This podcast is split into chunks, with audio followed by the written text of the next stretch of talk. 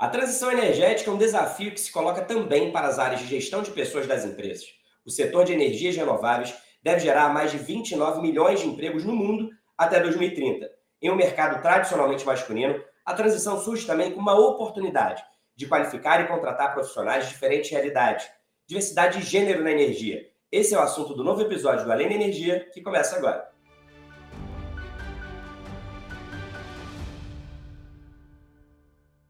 A transição energética está no foco das grandes empresas do setor de energia, mas não basta substituir as fontes fósseis por renováveis na matriz elétrica para que as transformações sejam suficientes. Com o alto número de vagas de trabalho a serem criadas nesse mercado, a transição surge como uma oportunidade para garantir a equidade de gênero e a redução da exclusão de grupos minorizados nas empresas do setor. Para isso, é fundamental criar políticas de inclusão e investir em qualificação para que estes públicos ocupem os postos de trabalho que serão abertos nos próximos anos. E quem vai conversar conosco sobre iniciativas com esse objetivo é Juliana Gislene, gerente de Pessoas e Cultura da Ende Brasil Energia, e Clarice Ferraz, professora do Grupo de Economia da Energia da UFRJ. Sejam muito bem-vindas ao Além da Energia. Obrigado por aceitar o nosso convite. Vamos dar início então ao nosso bate-papo? Eu vou começar por você, Juliana. De que forma a Ende está se preparando para viver essa transformação do mercado de energia? Aproveitando, por um lado, o crescimento do mercado de renováveis e trazendo, por outro, mais mulheres para o mercado de trabalho que ainda é tradicionalmente masculino. Qual a estratégia de vocês? Verdade, Rafael. Na verdade, a Endy começou essa transformação lá em 2016. Uh, a gente está vivendo essa transição de uma maneira bem planejada. A gente está diversificando nossa matriz energética, está desbravando novos mercados, como, por exemplo, o mercado de transmissão, que para a gente é novidade. E dentro de todo esse planejamento, que, que é muito focado na estratégia de negócio, a gente também tem um olhar aí para ampliação da diversidade. A Indy, globalmente, ela tem um, uma meta que é o 50-50 até 2030, né? ou seja, a gente tem uma equidade de gênero até lá de forma global. E aqui na Indy Brasil Energia, a gente tem trabalhado fortemente para isso. Nesse momento, a gente tem 24% do nosso público de mulheres. E como é que a gente vai fazer para alcançar isso, então? Né? 2030 já está aí. Então a gente entende que tem que trabalhar na base, porque o 50-50 não é uma cota, não é simplesmente ir lá e contratar mais mulheres, e sim a gente desenvolver, desenvolver o interesse das mulheres para o mercado de energia, especialmente em carreiras aí de operação e de manutenção. Então a gente criou aqui na Indy Brasil Energia um programa chamado Gera Diversidade, né, onde o objetivo é desenvolver não só nossas colaboradoras, mas também mulheres da sociedade para que tenham esse interesse em atuar nessas carreiras.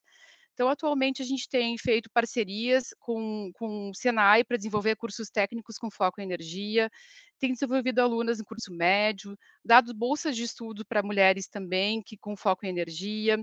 Além disso, a gente fez agora um programa de formação em energia para mulheres engenheiras, e dessa forma a gente entende que a gente está capacitando e estimulando as mulheres em formação para futuramente estarem nos nossos processos seletivos e virem trabalhar com a gente. O, além disso, a gente teve um programa recente que é bacana aqui compartilhar com vocês, que foi um programa de trainees exclusivo para mulheres engenheiras. Foram 13 vagas afirmativas e a gente teve mais de 2.800 mulheres engenheiras uh, interessadas.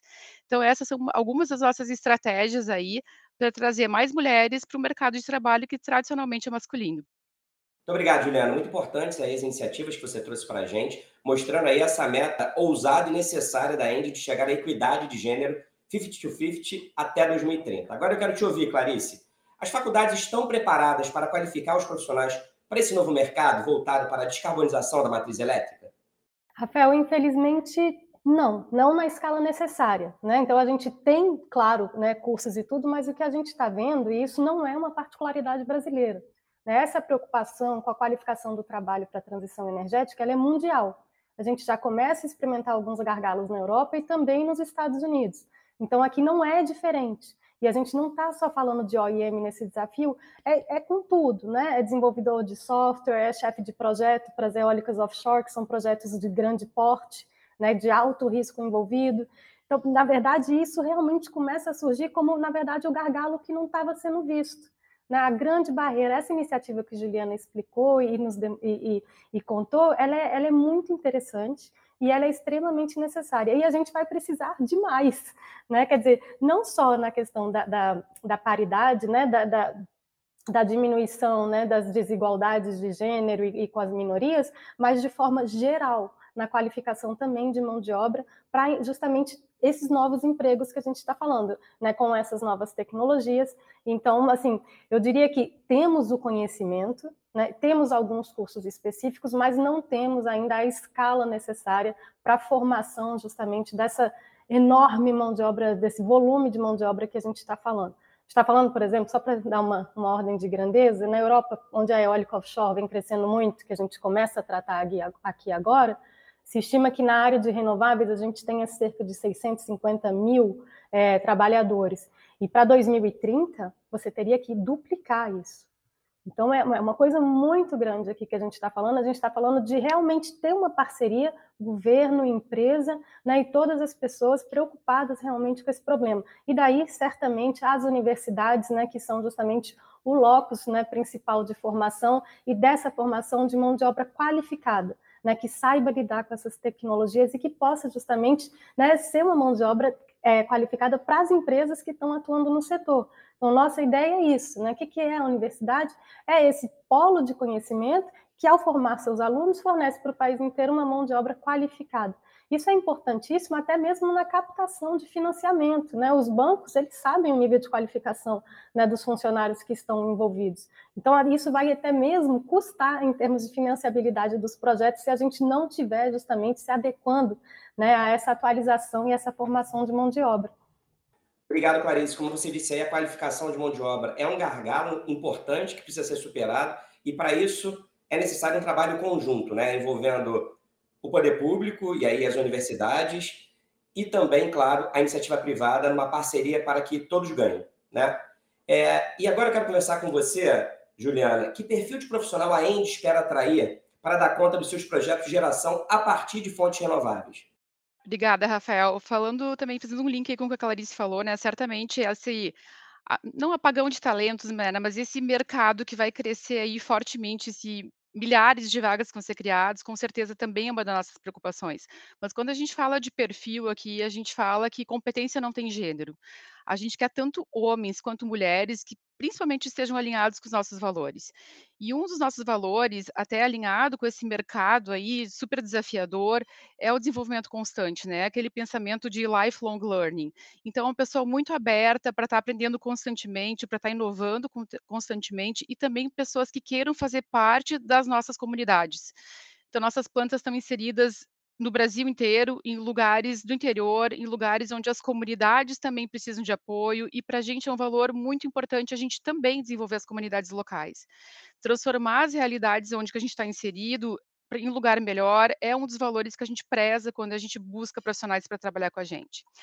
Além disso, o pensamento inovador, entender adequadamente os mercados e também esse pensamento diversificado, ele é fundamental, independente da posição que você ocupe. Para você chegar lá hoje, é necessário você ter esse mindset. E as novas ideias, diferente do que a gente pensa, elas vêm da diversidade. Né? Então, e a diversidade não só de gênero aqui, a gente está falando de diversidade de pensamento, diversidade de experiência, de formação, Dessa maneira, a gente vai conseguir sim fazer essa diferença e ter esse mercado sustentável e atingir, então, todos esses desafios que a gente tem pela frente. Eu estava ouvindo recentemente o, o, podcast aqui, o episódio 27, né? E teve uma fala da Simone Barbieri, que é vice-presidente de, de, RH da, da na, na, no South America, que foi muito interessante. Ela disse que lugar de mulher é onde ela quer estar. E eu acredito muito nisso, não só de mulher, mas de homem e de mulher. Né? O lugar que você quer estar depende de você, mas para isso você tem que se preparar. Né? E esse é o desafio aí que eu faço para todo mundo que queira vir trabalhar aqui com a gente na Indy Brasil Energia. Clarice, como a Juliana disse aqui, investir em diversidade é um diferencial competitivo. As empresas se tornam mais preparadas, mais criativas para lidar com os diferentes desafios. E na sua avaliação, Clarice, quais têm sido os desafios do Brasil em inserir profissionais de grupos minorizados na transição energética? Rafael, eu acho que a gente deveria convidar o brilhante né, professor Silvio de Almeida, porque, na verdade, são problemas relacionados ao racismo estrutural da nossa sociedade, né? e isso vai se refletir também com relação às mulheres. Então, de modo geral, isso se reproduz com, com as minorias, que justamente né, é, é, é a limitação da diversidade. E aí, por que, que isso se dá? Bom, muito particularmente por algumas características brasileiras. Então, aqui, a gente não está falando especificamente de um problema de energia, que tem ainda um pouquinho um agravamento relacionado a essa cultura, né, das exatas para os homens, né, mais uma coisa de limitação. E o que Juliana mostra é que, olha o número de candidatas que postularam e muitas mulheres engenheiras, eu tenho muitas alunas, né, eu estou na engenharia química como professora da UFRJ, enfim. Então, é, é é, é uma questão é, da sociedade brasileira, na verdade, que vai agravar é, esse preconceito já inicial de base, né, dessa questão da energia e desse ambiente tão masculino, né, Juliana? Assim como eu que trabalhamos no setor, sabemos né, a predominância né, do, do dos homens né, nesse, nesse campo de atuação. Mas que isso a gente vem evoluindo, né? Temos, estamos aqui, nós duas reunidas, conversando com você, e, e, eu vejo isso também evoluindo no número de mulheres também nas classes e, e, e nos próprios encontros. Isso aumenta gradualmente. Né? Recentemente eu participei de uma, uma conferência internacional é, em Bruxelas e MIT, Cambridge, né, da, da, da, do, da Inglaterra, e os, todos os palestrantes eram homens. Né, isso realmente é um problema, inclusive as mulheres que estavam assistindo, que eram realmente minoria, é, se colocavam nessa questão, né, mas não tinha uma mulher para falar. Então, são barreiras do setor que, na verdade, se somam né, aos, aos, preconceitos já brasileiros. Então, para a gente aqui, o desafio é maior. Então, é muito importante esse tipo de iniciativa mesmo para ajudar a superação dessas barreiras que existem. Então, isso é muito, muito salutar. Agora, o que a gente quer justamente é que isso seja ampliado. Né, que essas empresas que tomam iniciativas né, nesse sentido sejam apoiadas, né, que as universidades e as, as, as, empresas também nos ajudem né, a justamente modernizar os cursos, a financiar esse processo né, de, também de, de, de formação né, para que a gente possa justamente fazer esse desenvolvimento aqui no Brasil com a velocidade que a gente gostaria que ocorresse, para justamente isso não ser o que nos, nos freia, né? E que justamente ao avançarmos nesse setor da transição, a gente possa justamente contribuir para evoluir, né, socialmente falando, né, um setor com menos desigualdades, um setor com mais diversidade e, e mais original, nesse sentido mais criativo. Juliana, como você avalia a redução da desigualdade entre homens e mulheres no mercado de trabalho? Estamos caminhando efetivamente para um cenário de mais equidade? E conta mais para a gente das ações práticas que a Andy tem realizado para ser mais inclusiva. Perfeito, Rafael. Bom, como a Clarice falou, a gente tem uma questão estrutural aqui, né? E, e eu gosto de dizer que existe um mito, né? E o mito é não, a igualdade de gênero vai vir naturalmente. As futuras gerações têm um mindset diferente e isso vai acontecer de forma natural. Gente, isso não vai acontecer de forma natural a gente tem um paradoxo aqui. A gente tem um discurso igualitário, mas a gente tem uma realidade que não é igualitária. E a gente negar isso impede que a gente tome ações efetivas para a gente lutar contra isso.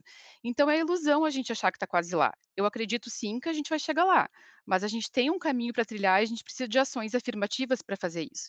Se você pegar uma pesquisa recente dos Estados Unidos com casais jovens, recém-casados, de 25 anos de idade, e você perguntar para o homem o quanto quanto que ele acha que é importante a carreira, uh, 50% dos homens entende que carreira é prioritária, enquanto esse mesmo público de 25 anos, que não tem filhos ainda, as mulheres colocam a carreira como 25% como prioritária. Então, é uma realidade que está em transformação.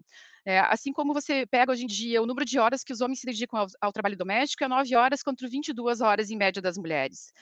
Então, vai levar um tempo, eu entendo sim, eu acho que a gente está no caminho, mas não é um caminho natural, a gente precisa ter alguns esforços para que isso aconteça. E aqui na END, quando a gente foi uh, uh, começar a trabalhar com essa questão de formação de mulheres, de incentivar as mulheres para trabalhar nas engenharias, no mercado de energia, a gente fez um levantamento em todo o Brasil para entender quantas mulheres estão se formando em engenharia, né? A gente ouve falar, não, no passado os bancos de faculdade não tinham tantas mulheres, agora tem. Então tá bom, vamos ver os dados. E quando a gente olhou isso no Brasil inteiro, em 2020, a gente teve aí em torno de 36 mil mulheres que se formaram em engenharia contra 81 mil de homens. Ou seja, é 69% ainda de homens que estão se formando em engenharia. E quando a gente faz um zoom nisso, a gente olha por estados, Sudeste ainda tem uma, uma um resultado um pouco mais igualitário, mas se a gente vai para a região norte e nordeste, a gente tem estados como Roraima, Amapá, Acre, que 0,3% das mulheres, uh, dos formandos em engenharia são mulheres. Então, não basta esperar o tempo, a gente tem, tem que agir. E dentro da empresa, o que, que a gente tem feito, né? Então, já fazem três anos que a gente acompanha o número de mulheres em shortlist, ou seja, a gente garante que pelo menos a gente tenha uma mulher na, na parte de entrevista final para ser conhecida pelos gestores. E, de novo, não por ser mulher, em igual competência dos homens. Dessa maneira, a gente garante que a gente tenha a possibilidade das mulheres entrarem no mercado de trabalho. E a gente treina também os nossos gestores, os nossos colaboradores em vieses inconscientes, para que eles também possam ser aí disseminadores, né? Eles têm um papel importante também para transformar a sociedade. E para finalizar, eu queria deixar uma frase aqui para vocês que eu acho muito bacana. Que a equidade de gênero ela é um carro, como um carro subindo a ladeira. Se você tirar o pé do acelerador, ele volta para trás. Excelente aí essa metáfora do carro subindo a ladeira, porque como você disse, Juliana, como a Clarice disse, a gente chegar a um ambiente de equidade, as ações afirmativas são fundamentais, porque a desigualdade ela é estrutural. Desigualdade de gênero, desigualdade étnico-racial, e por isso não basta esperar. É preciso agir e agir efetivamente e com velocidade. Clarice, para encerrar, então, eu quero te ouvir sobre se você considera que existe de fato um movimento pela inclusão social e de grupos minorizados no setor de energia. Qual é a sua avaliação? Olha, Rafael, existe. A própria iniciativa né, da End nos mostra que sim. Né, e algumas outras empresas também seguem esse exemplo. Agora, como eu pontuei no começo, infelizmente não é na escala necessária, nem na qualificação de forma geral, nem na questão justamente de dirimir as desigualdades. Quando a gente faz essas ações afirmativas, o que traz a esperança da gente acelerar essa redução da desigualdade é que, bom, ao formar esses novos profissionais do futuro, eu já esteja olhando para a inserção das minorias que justamente eram deixadas de fora.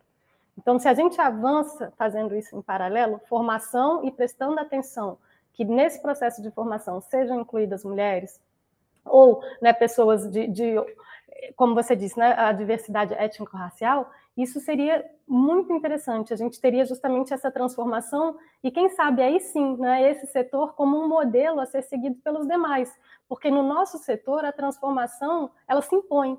Né? A gente está tendo que passar para as novas tecnologias, portanto, a gente tem que correr né, atrás dessa formação para se adequar às novas necessidades. Então, se a gente já faz isso, né, é, adiantando e já resolvendo esse problema ao mesmo tempo da, da desigualdade, né, essa falsa é, é, meritocracia, né? não, não é isso, né? são as oportunidades, o acesso e como é que justamente a gente consegue participar. Então, eu acho, por exemplo, essa conversa extremamente salutar, a iniciativa que foi descrita aqui também, e se a gente fomentar isso e justamente trabalhando a institucionalidade, né, que a gente vê como esses mercados avançam, como é importante também política pública para fazer as coisas ganharem escala.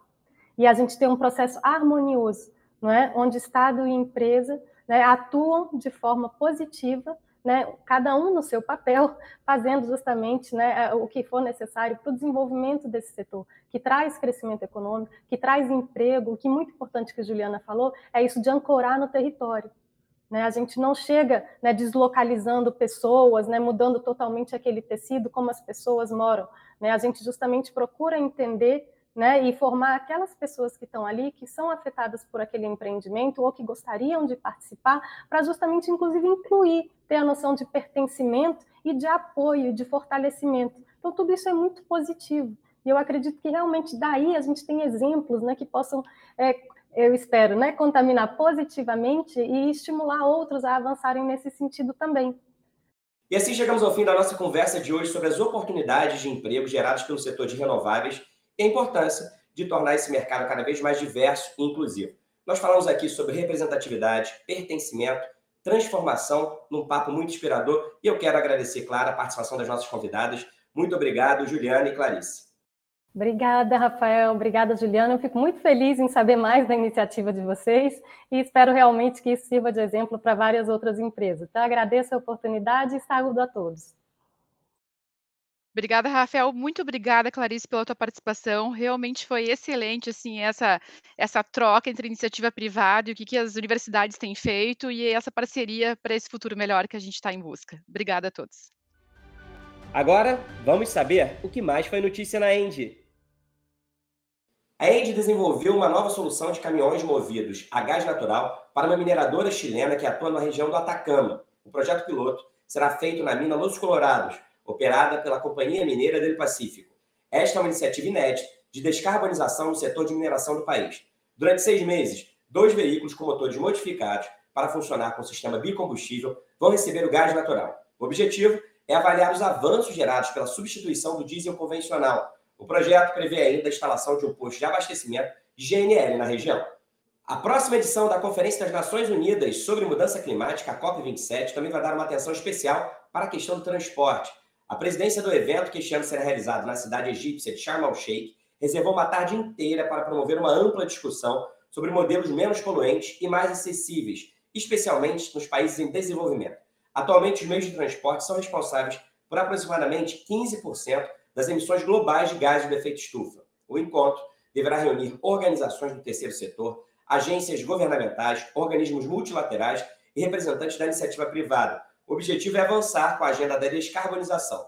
Lideranças globais têm cobrado o maior compromisso dos países desenvolvidos no enfrentamento ao aquecimento global. Há poucas semanas da COP27, o secretário-geral das Nações Unidas, Antônio Guterres, pediu mais clarezas sobre os investimentos do G20, o grupo das 20 nações mais ricas do planeta, em ações que visam a reduzir as emissões de carbono. Um dos compromissos assumidos na última edição da conferência previu o aporte de 100 bilhões de dólares por ano em iniciativas desta natureza nos países em desenvolvimento. Para o secretário-geral da ONU, as nações do G20 precisam assumir a liderança no processo de descarbonização das economias. No site da Engie você encontra muitas outras notícias sobre o setor de energia, cidades inteligentes e a transição energética. Para quem está nos acompanhando, não esqueça de curtir e seguir o canal da Engie no YouTube. E acompanhe também o podcast nas principais plataformas de áudio. Obrigado pela sua companhia até agora. Tchau!